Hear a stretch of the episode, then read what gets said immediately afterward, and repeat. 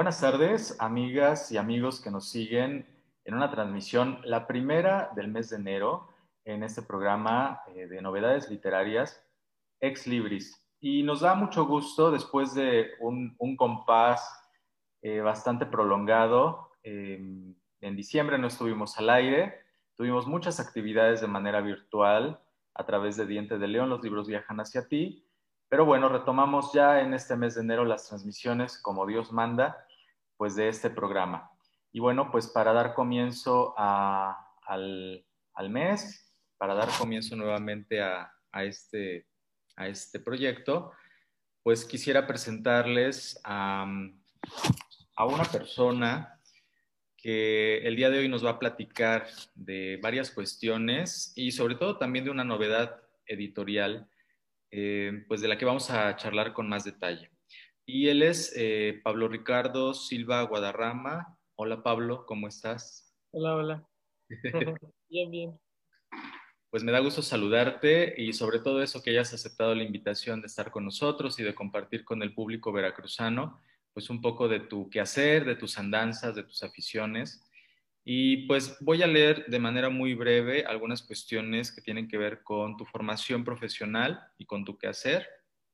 Eh, Pablo Ricardo Silva Guadarrama es egresado de la licenciatura en Letras Hispánicas por la Universidad Autónoma Metropolitana, Campus Iztapalapa, y eh, se tituló de la carrera con la tesis Laura Méndez de Cuenca, Poesía en impresos en el siglo XIX, el siglo XIX, el Diario del Hogar y la Revista Azul. Esta tesis fue aprobada por la maestra Almairene Mejía González en 2019 pues nuevamente bienvenido Pablo y pues quisiera comenzar eh, con, una pregunta más bien, ¿cómo te, ¿cómo te presentarías tú para quien no te conoce? ¿Quién es Pablo? ¿Qué hace? ¿A qué se dedica? ¿De dónde viene? ¿Qué hace actualmente? Platícanos un poco más al respecto. Ok, pues yo, bueno, como ya dijiste, soy egresado de la licenciatura en letra y este, eh, actualmente estoy buscando entrar a la maestría y en ese, en ese periodo lo que trato de hacer es este, montar una editorial independiente. Mi idea era este, hacer libros infantiles, eh, que, quizás después explicaré por qué. Y, este, y yo vivo y todos mis ingresos son eh, vivo de máquinas y estoy todo el tiempo en máquinas. Entonces no tiene nada relacionado con lo que trato de hacer. Entonces soy un rebelde sin causa. A ver, pero platícanos, porque aquí ya encuentro eh, algunas aristas bastante interesantes. Es decir, tú estudiaste literatura, pero haces otras cosas que no tienen realmente nada que ver con la literatura. Cuéntanos un poquito al respecto, porque nos encantan esos autores rebeldes.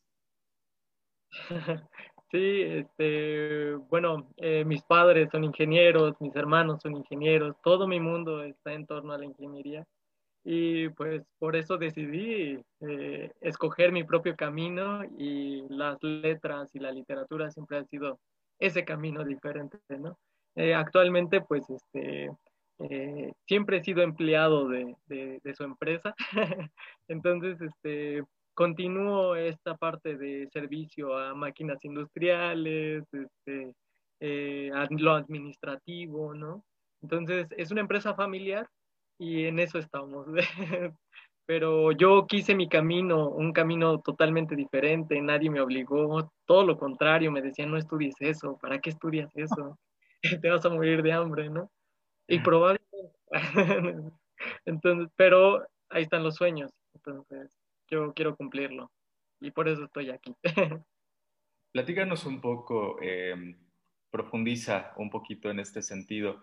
De pronto la elección de una carrera, de un, rumbo profesional cuando te acercas a los últimos semestres del bachillerato, pues es todo un, caso, ¿no?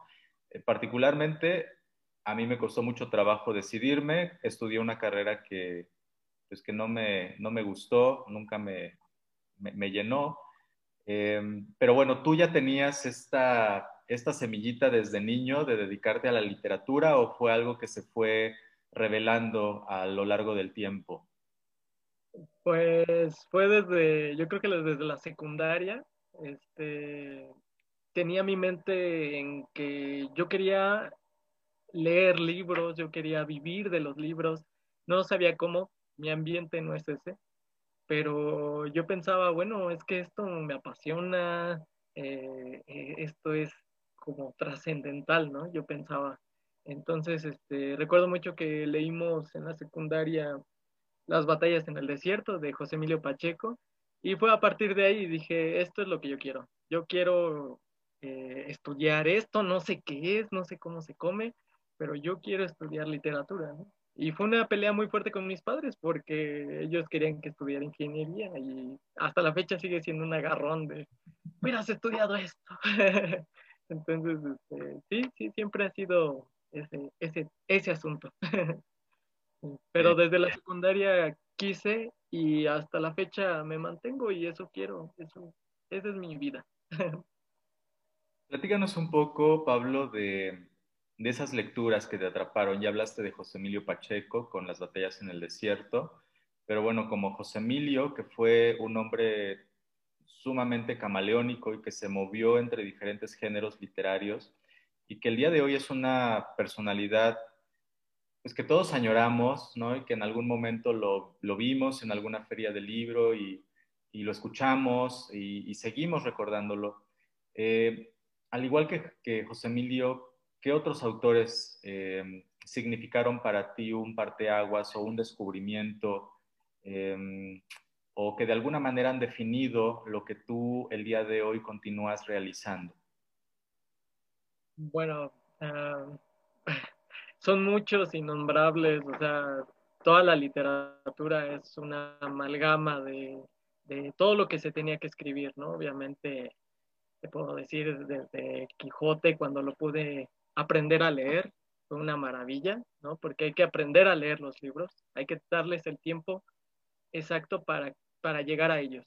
Entonces, este, hay lecturas que en algún momento pueden no significar nada, pero poco a poco eh, puedes irte capacitando para, para, poder leer ciertos libros y cuando lo haces y cuando lo haces de una eh, buena manera, todo libro es valioso, ¿no? Pero creo que hay que llegar al momento justo. En mi caso, este, por ejemplo, eh, El Apando de, de, José Revueltas, para mí fue una maravilla, me impactó leer ese libro, sentí que se me iluminaba la cabeza, jamás creí que un autor mexicano pudiera escribir de esa manera.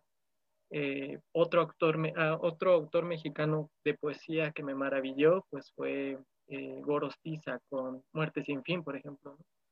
Eh, de ahí eh, siento que cada libro es valioso, cada libro tiene su porqué de estar, aun los que no me gustan, pero se tenían que escribir, ¿no? Entonces, eh, eh, como, como, como profesional de esto, eh, creo que todo libro es valioso y creo que cada lectura enriquece una parte que nos faltaba en la literatura.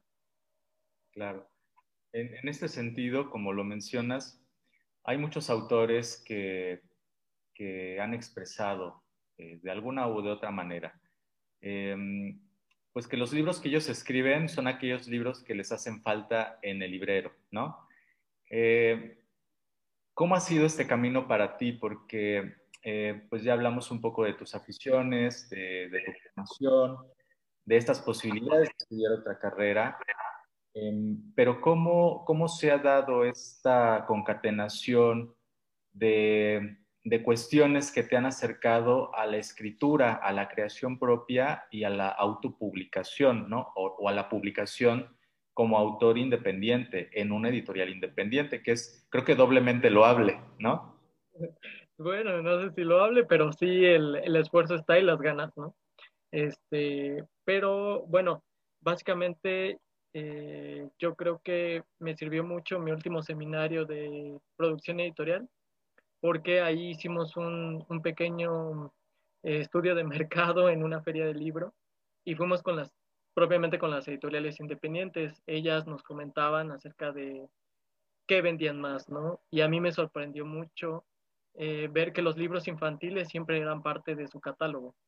Y les preguntaba que bueno, ¿por qué, no? ¿Por qué teniendo poesía, narrativa, libros chanchotes, no? ¿Por qué se iban por el lado de, la, de los libros infantiles? Y lo que ellos me comentaban era que se vendía. La gente invierte y, lo, y compran los libros infantiles. Entonces, eh, es, un, es un mercado donde se puede vivir de ello. E, eso me impactó, ¿no? Eh, entonces yo dije, bueno, si yo quisiera una editorial independiente, ¿qué mercado sería? Eh, sin traicionar a algo que no fuera literatura, ¿no? Entonces, este, yo creo que el, eh, los libros infantiles son ese lugar para empezar, para iniciar y para mantenerse. Bien, pues eh, esta, esta tarde, amigas y amigos que siguen la transmisión, pues además de conocer un poco más sobre, sobre el autor, sobre, sobre Pablo, pues también queremos charlar sobre su reciente novedad editorial. ¿Es, es este tu, tu, tu, estreno como escritor? ¿Es así? ¿Con obra publicada? Sí, más o menos. Este, mi tesis está publicada, eh, entonces este, sería algo así como el segundo libro, ¿no? sí. Eh, eh, bueno, ¿qué me vas a preguntar? Bien, no, pues solo es, este, redondear el, el, comentario inicial. Pues este libro es Noche Lúgubre, eh, que ya desde el título cautiva, ¿no? Porque la palabra lúgubre encierra un significado de, de por sí, eh, pues un tanto misterioso, un tanto oscuro, eh, un juego de posibilidades, ¿no? Eh, la incertidumbre, hay muchas cuestiones que se mezclan y lo pones junto a la noche, ¿no? Entonces, eh, cuéntanos un poco de, Noche Lúgubre, eh, cómo está estructurado. Em, yo quisiera también platicarle a los amigos que, tú, ilustras también el, volumen. Entonces, eh, cuando he tenido la oportunidad de charlar con el autor y el ilustrador, es muy interesante la, simbiosis creativa que se, genera eh, y cómo, bueno, pueden trabajar el, el, uno desde el discurso escrito y el otro, eh, pues, de alguna manera reforzando esa, identidad visual, será el todo en algún momento. Pero en este caso, que tú escribes pero también tú eh, ilustras tu propio ejemplar. Eh, cuéntanos un poco, porque creo que es muy interesante.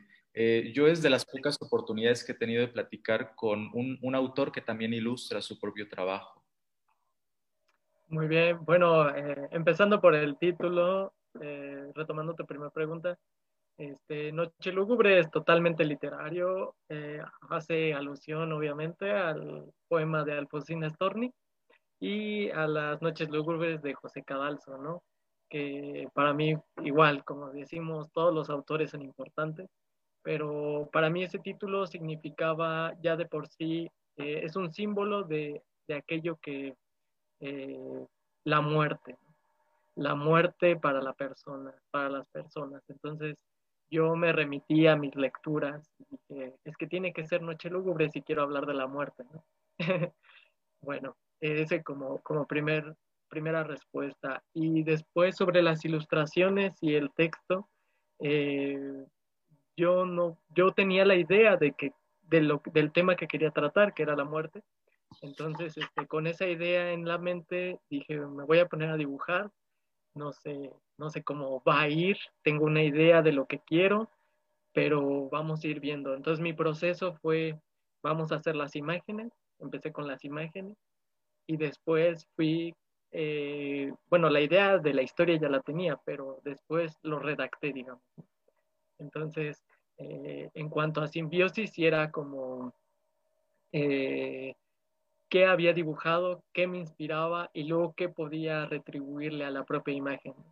Eh, por eso es un libro ilustrado y no un álbum, ¿no? Donde el álbum tiene totalmente la palabra, eh, predominio sobre la palabra. Este, sí, bueno, no tengo una instrucción en, en, diseño ni nada por el estilo, pero este, yo quería dibujarla, no busqué a nadie, yo quise tener mi propio, mi, propia, de mi propia mano los dibujos. Bueno, seguramente nuestros amigos ya habrán podido observar en pantalla algunos de los, de los dibujos que acompañan la, publicación. Em, ¿Qué técnica es la que usaste? Me da la impresión que es un poco de acuarela, pero hay algunas otras expresiones que parecen un, un trabajo gráfico, eh, pues, pues bastante bien logrado pero sácame de la duda, ¿es acuarela en, la mayoría? Sí, la mayoría son acuarelas eh, y eh, punto fino en, una tinta china. Entonces, este, eh, lo que me gustaba era que no dibujaba un, boceto, ¿no? que ahora sí que yo tenía mi, mi paleta de colores, agarré seis colores y empecé Dije, este es el, este es el, color que quiero para mi libro. Estos son los colores alegres, a pesar de que es noche lúgubre. Es bastante alegre el colorido. Entonces ese contraste me gustaba. Que fueran alegres, que fueran llamativas, que fueran minimalistas en el dibujo. Eso creo que eh, lograba el equilibrio que yo quería buscar. Entre alegría y tristeza. En líneas generales, Pablo, y, sin spoilers, que ya es algo que vamos a hablar también al final, pero em, platícanos un poco el, eje eh, narrativo, la línea discursiva de, esta historia. Ya mencionaste y ya nos adelantaste un poco desde el título que la muerte es, es un tema, y, la muerte es uno de los grandes temas en la literatura, ¿no? Como lo es el amor, como lo es el odio, como es eh, en fin, hay, hay, grandes temas que ya están ahí. La importancia de regresar a ellos es cómo los reformulas y cómo te apropias de ellos. Entonces, al ser la, muerte un tema muy recurrente en diversos géneros literarios, ¿cómo es que tú abordas el tema y, lo haces tuyo? Bueno, a mí lo que me gustaba era un poquito más real el tema, ¿no? Eh, la muerte en la literatura siempre nos ha dado vueltas de tuerca, ¿no? Eh, evita la muerte, incluso. No la toma, no la aborda, no la quiere, eh, la evita. Incluso yo lo hago, ¿no? En ciertos aspectos en el libro. Porque de ahí no hay retorno. hay que entender eso, que, que es definitivo, que es algo muy fuerte para la persona que lo enfrenta, para las personas que lo han enfrentado. En este caso, yo eh, eh, quería manifestar lo de las etapas del duelo. Esa, esa era lo que, el, digamos, la línea discursiva que quería, cómo el personaje va sintiendo esas etapas y cómo lo demuestra, con, acciones. Eh, una parte muy importante de estas es la negación. En la negación suele suceder la, fantasía en, muchos, en muchas personas que, están pasando ese proceso, porque eh, la propia negación te lleva a pensar que la persona no murió, eh, evitas el dolor con algunas cuestiones, etcétera, ¿no? Entonces, ese aspecto me interesó mucho. Eh, todas las etapas son importantes y es un proceso que hay que asimilarlo y es un proceso que hay que mostrar a, los niños y mostrarles que pues es algo natural. les, nos va a pasar, que a todos se nos va a morir algo. Eso es importante. Sí, de pronto es difícil reflexionar en torno a estos temas. Eh, creo que últimamente eh, últimos años eh, tenemos autores que, que, abordan ya estos asuntos de pronto un poco espinosos, ¿no? Em, la literatura infantil realmente no tiene por qué ser eh, fantasía, felicidad y, y arco iris, ¿no? Y esta es la otra parte en la que muchos grandes escritores de literatura infantil y juvenil coinciden, eh, es que los niños son muy inteligentes, los niños y los jóvenes son muy inteligentes y, no hay que subestimarlos, ¿no? Entonces, ahora tenemos grandes ejemplos como Mónica Brosson, como María Baranda, como eh, Marta Riva Palacio y, muchísimos más, ¿no? Que, que, sí le entran a los temas, que, que, pueden construir historias, eh, que no son aleccionadoras, que, no es la fábula que te dice que si haces esto va a pasar esto. Eh, realmente son historias profundas que te invitan a la reflexión y precisamente a lo que tú mencionas, a,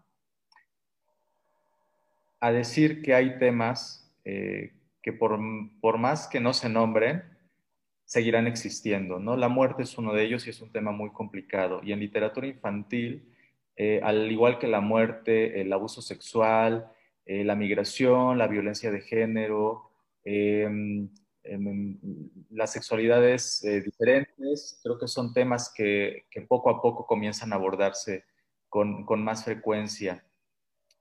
platícanos un poco más de la historia, Pablo. Eh, comienza, eh, vaya, quien, quien, quien tenga la oportunidad después de poder adquirir el libro y leerlo, pues bueno, comienza eh, la narradora, ¿no? que de pronto también yo tengo mis dudas, pero bueno, dejaremos en qué es la narradora. Y partiendo desde una revisión, ¿no? Del recuerdo, de los recuerdos cercanos, de los, de los recuerdos que la acompañan, eh, y de una presencia muy importante que se, que se da, ¿no? Una presencia quizás eh, accidental, ¿no? Una presencia que quizás no se esperaba, eh, pero creo que tu historia va un poco más allá porque obviamente volvemos a hacer referencia a la muerte, pero la amistad también es un tópico muy importante en estos grandes temas que toca la literatura. Cuéntanos un poco, em, también se menciona que dentro de cada creación es imposible dejar de lado eh, la parte autobiográfica. ¿Qué tanto hay de Pablo en esta historia? ¿Qué tanto hay de tu infancia también? Claro, pues eh, bueno, el primer tema eh, obviamente es la amistad porque yo creo que todo las coincidencias de la vida nos llevan a conocer personas, ¿no?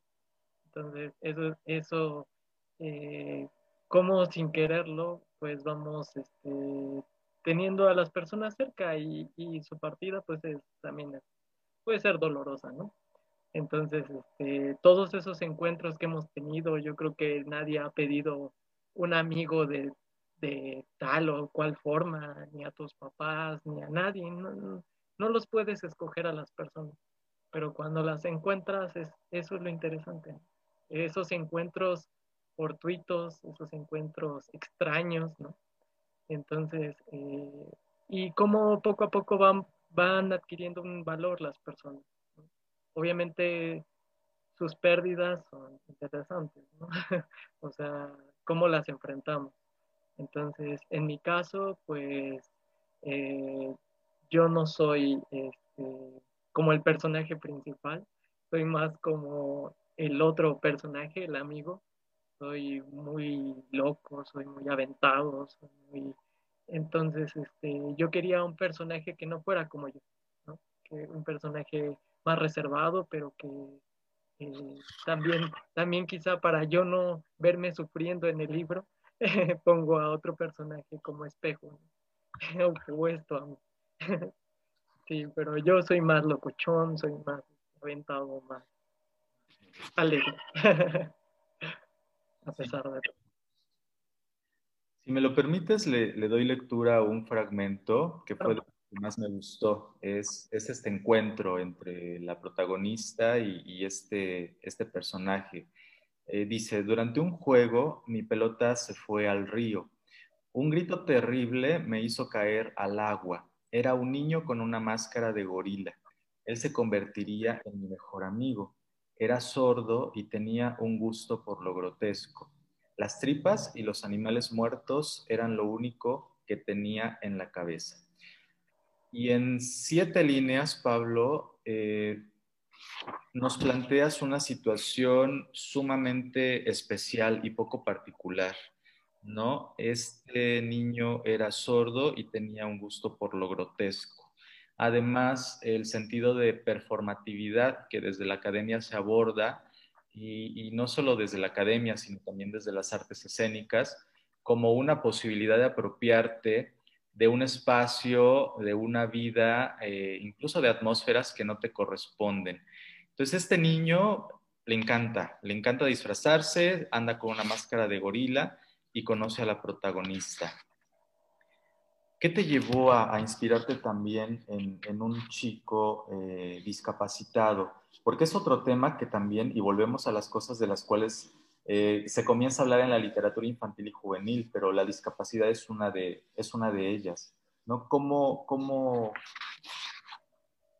¿Cómo te llega la idea? ¿Cómo dices, bueno, sí, si de pronto yo quiero este, esbozar a este personaje, ¿cómo lo fuiste trabajando? ¿Cómo lo fuiste desarrollando? Porque me parece muy, muy importante.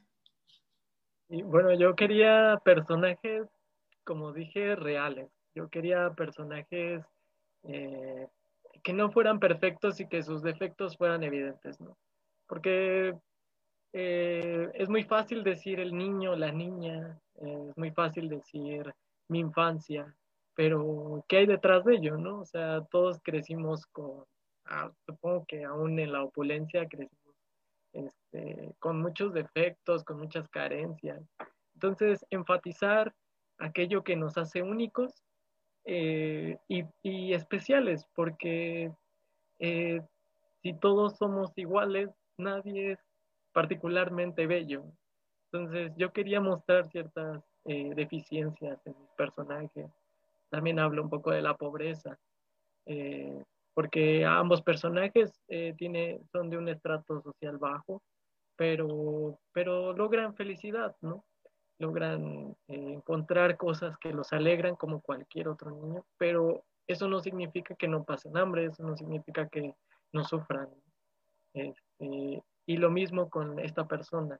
Eh, hasta cierto punto es sordo porque, porque solamente puede comunicarse con esta persona es un defecto que se vuelve una virtud con esta otra persona. Eh, entonces, eso me gustaba, que sin hablar se entendieran. Eh, aun cuando ella no entendía que por qué le gustaba lo grotesco, se sintiera bien con él. Entonces, eso está padre. No entendernos totalmente, pero querer estar juntos y querer estar con las personas. Eso es, eso es más importante. Claro.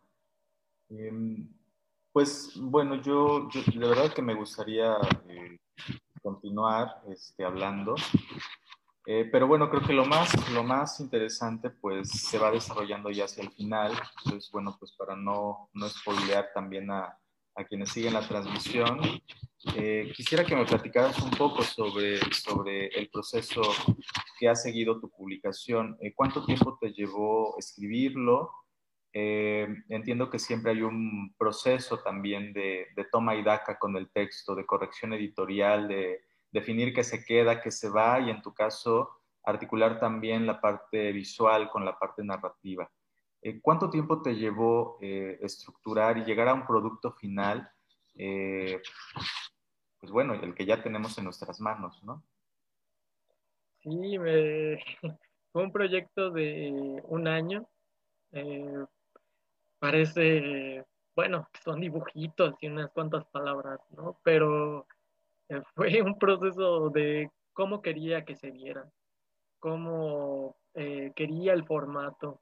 Me acerqué mucho a personas que habían estudiado diseño y estudiaban en libros y preguntaba, bueno, ¿cuál es el formato de un libro infantil? Porque yo estudié letras, no diseño, no, no sé qué, qué es lo que debe de llevar, entonces, este, también la paleta de colores, eh, me informé bastante, ¿no? De cómo quería que se viera, qué era lo que quería que resaltara, si fuera para un niño, qué le gustaría. Me apoyaron mucho mis sobrinos en ese aspecto porque yo, les mostraba mis dibujos y si no les gustaba, los desechaba. Este, eh, me gustó mucho esa parte, ¿no? De que yo dibujaba algo y si les gustaba, eso se quedaba eso era lo que tenía que estar en el libro, ¿no? Porque eso era, iba a llamar la atención, eso iba a gustarles. Entonces terminé por una paleta de colores, como te dije, muy alegre, muy llamativa, eh, dibujos minimalistas, como para que en cuanto lo veas sepas qué es. Y este, lo del formato también. Eh, y la escritura eh, como lo tenía tanto tiempo en la cabeza, yo creo que fue bastante rápida. eh, durante ese proceso yo busqué editoriales, busqué editoriales para que lo publicaran, pero este, no recibía respuesta, ¿no? Y la verdad, bueno, no sé si se puede decir la marca o algo, pero eh, Amazon este, eh, me ofreció, me ofreció ese mundo donde yo podía publicar el formato como yo lo quisiera, la forma, el fondo, todo como yo quisiera. Yo era responsable de mi producto. Entonces opté por eso, ¿no? Dije, bueno, mi primer libro también, que las editoriales grandes publiquen a los grandes. O sea, yo, yo soy pequeño, o sea, estoy empezando, se me hace un buen lugar. Es todo mi responsabilidad. No hay más responsable por ese libro que yo. Entonces, este, tomar, esa, tomar esa responsabilidad y decir, bueno, mi producto está así, eh, no me gusta, lo puedo cambiar. Y Amazon tiene esa posibilidad, en serio, no es un comercial, pero, pero está muy interesante lo que está haciendo. Lamentablemente, lamentablemente digo porque no se imprime en México, se tiene que imprimir de Estados Unidos, se tiene que venir. Eso es la única parte que no me gusta. ¿no? Me gustaría que fuera, pues, obviamente, un taller de aquí, darle chamba a la gente de aquí, ¿no? Pero de ahí en fuera se me hace maravillosa esa posibilidad. O sea, si tú sabes un poco de maquetación y edición de libros, puedes hacer el libro que tú quieras. O sea, me maravilló esa parte. Eh, y bueno, pues yo opté por eh, un diseño, eh, lo imprimí, mm, traje una prueba a mi casa, dije, esto está maravilloso y se esa es la parte que me gusta. Pues qué bien. Eh, en esta página, bueno, esta página donde está, está transmitiéndose esta presentación eh, es de la Feria Nacional del Libro Infantil y Juvenil. Y bueno, afortunadamente tenemos eh, público, precisamente niños y jóvenes que, que, nos siguen. Em, ¿Tú qué le podrías decir a esos niños y jóvenes que de pronto también tienen la inquietud ¿no? De seguir el camino de las letras, de la literatura. Eh, hay, niños muy talentosos em, y bueno, que de pronto también se topan con esta pregunta, ¿no? Eh, ¿Los concursos literarios son la única opción para publicar? ¿Qué, les dirías tú al respecto?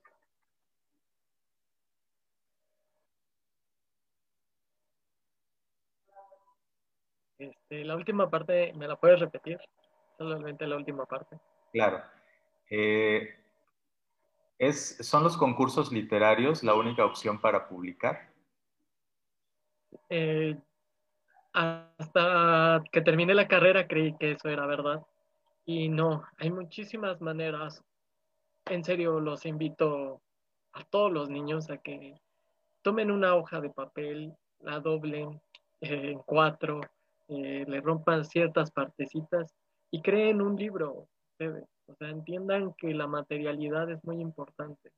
El, formato y lo que se está diciendo es muy importante. Entonces, eh, no quieran pertenecer, hagan las cosas.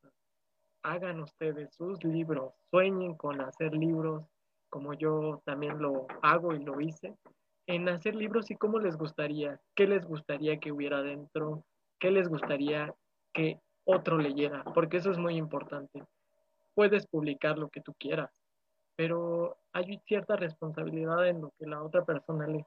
Entonces, llenen a las personas de algo que les falte, de algo, piensen en quién los va a leer. Entonces, eso es lo más importante. Eh, no tanto, obviamente es algo que les nace de ustedes, pero, pero es muy importante pensar en quién te lee, para quién va escrito. Eh, es porque así despertamos un diálogo entre obra y lector. El lector, un libro solo existe cuando se abre, un poema solo existe cuando se lee, una historia solo existe cuando alguien la está leyendo. El Quijote no es nada si alguien no lo abre. Entonces, es muy importante su público. Escriban para alguien, escriban eh, para ustedes si quieren, pero, pero que resuene en el alma de otra persona. Pues muchas gracias, Pablo. Y mira, lo hablamos eh, al principio y el tiempo se escurre como arena entre las manos y ya vamos por el minuto 40. Em, pues yo, yo quisiera eh, regresar un poco también a la, a la, publicación, a tu libro. ¿Hay algo más que quisieras comentarnos al respecto de Noche Lúgubre? Pues ojalá se puedan identificar con él, como yo lo hice, ojalá eh, puedan disfrutarla, porque la lectura es eso, disfrute, deleite, es como escuchar una música, ir a un concierto, es disfrutar. Entonces, yo espero que lo disfruten mucho. Eh, va con todo mi cariño y con todos mis buenos deseos para que les sirva a ustedes y que también nos ayude a reflexionar. Eh, espero que nos sirva a todos. Pablo, ¿y, dónde lo podemos encontrar? ¿Dónde podemos encontrar Noche Lúgubre? Sí, eh, bueno, está en, en, Amazon, está en digital y también lo pueden conseguir en, en físico, la verdad en físico está bastante elevado el precio, quiero que sea todo en, digital por, para ustedes, ¿no? y de todas maneras, este, la, la librería eh, de ustedes, no recuerdo su nombre, tiene los ejemplares y los va a tener. Entonces, esperemos también hacer alguna ofertilla por ahí para que lo puedan, no sé, descargar gratis un periodo y lo si lo quieren comprar. Ok, pues gracias Pablo. Y efectivamente, parte también de, lo que nos mueve aquí en Ex Libris, pues es dar espacio a esas voces independientes, a esos autores que, que de pronto también buscan estos espacios porque son importantes, porque desean difundir eh, su obra, su quehacer, sus inquietudes. Y bueno, pues Pablo eh, amablemente nos, nos, nos, ha hecho un envío aquí a las oficinas de ferias del libro y el cual va a estar a disposición también eh, de todos ustedes para poder realizar la compra directa.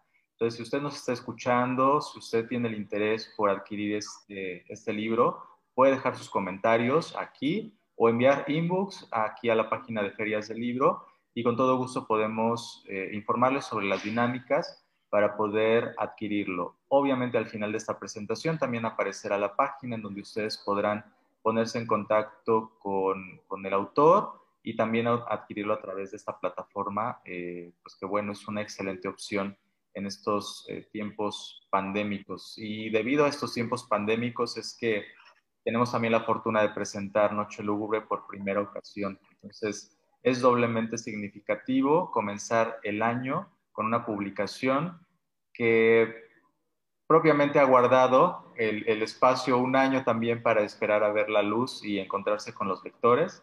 Y bueno, Pablo, pues ya aquí está finalmente de manera virtual, eh, pero bueno, también podemos y esperamos realmente en algún momento del año poder realizar alguna actividad conjunta para que la gente en Veracruz conozca eh, tus, tus, pues, tus propuestas. Y platícanos ya de manera final qué estás haciendo ahora, ¿Qué planes viene con esta editorial independiente? Eh, hay gente que ya conoció tu trabajo y a lo mejor ha dicho, oye, pues yo quiero que me publiques, ¿no? ¿Cómo le hago? Sí, no, bueno, no, no he tenido este tipo de ofertas, eh, pero la verdad, la verdad, no te voy a mentir, la maestría me quita mucho tiempo, este, pero bueno, este, intentar entrar a la maestría. Entonces, este, eh, tengo varios proyectos en puerta, eh, algo de pilotos de carrera, me encantan. Eh, un poquito alejado, pero bueno, el arte es el arte y por donde salga está bien. Entonces, me parece bien que si se quieren contactar conmigo, excelente, estoy abierto, vamos a trabajar juntos. Soy lo más profesional también. este, muy luchón. Y bueno, eh, mm, proyectos hay miles, hay que aterrizarlos, hay que ponerse a trabajar, trabajar, trabajar. Eso es lo más importante. ¿no? Si se acercan a mí o si yo me acerco a ustedes, lo más importante es que hay que trabajar y muy fuerte. Muy bien, Pablo. Pues una vez más, muchas felicidades. Eh, de verdad nos, nos congratulamos en, en Ex Libris por ser parte de de ese camino que empieza para ti, para Noche Lúgubre. mucho éxito en, tus proyectos futuros. Eh, aquí tienes muy buenos amigos y espero que no sea la última vez que charlemos al respecto de, tus andanzas literarias. ¿eh? Entonces, un, fuerte abrazo y bueno, pues si, si quieres agregar algo más. Eh, bueno, muchísimas gracias por el espacio. Tengo que agradecerles. La, verdad no esperaba eh, tanto recibimiento. La verdad me agrada mucho. espero también poder ver pues a otros compañeros qué están haciendo, qué proyectos, cómo se les puede ayudar, cómo se les puede contactar, ¿no? Eso me llama mucho la atención. Y pues sí, espero verte la que sigue con el siguiente libro, me encantaría. Eh, y totalmente que siempre predomine la calidad. muchísimas gracias. Gracias, Pablo. Y bueno, pues gracias también a todas y a todos ustedes, amigos que nos siguen en esta transmisión. Y bueno, pues nos seguiremos viendo en las siguientes semanas durante las transmisiones que tenemos preparadas para ustedes aquí en, en Ex Libris durante este, el primer, el primer mes del año 2021. Pues tengan todos excelente tarde y seguimos por acá en contacto. Hasta luego, chao.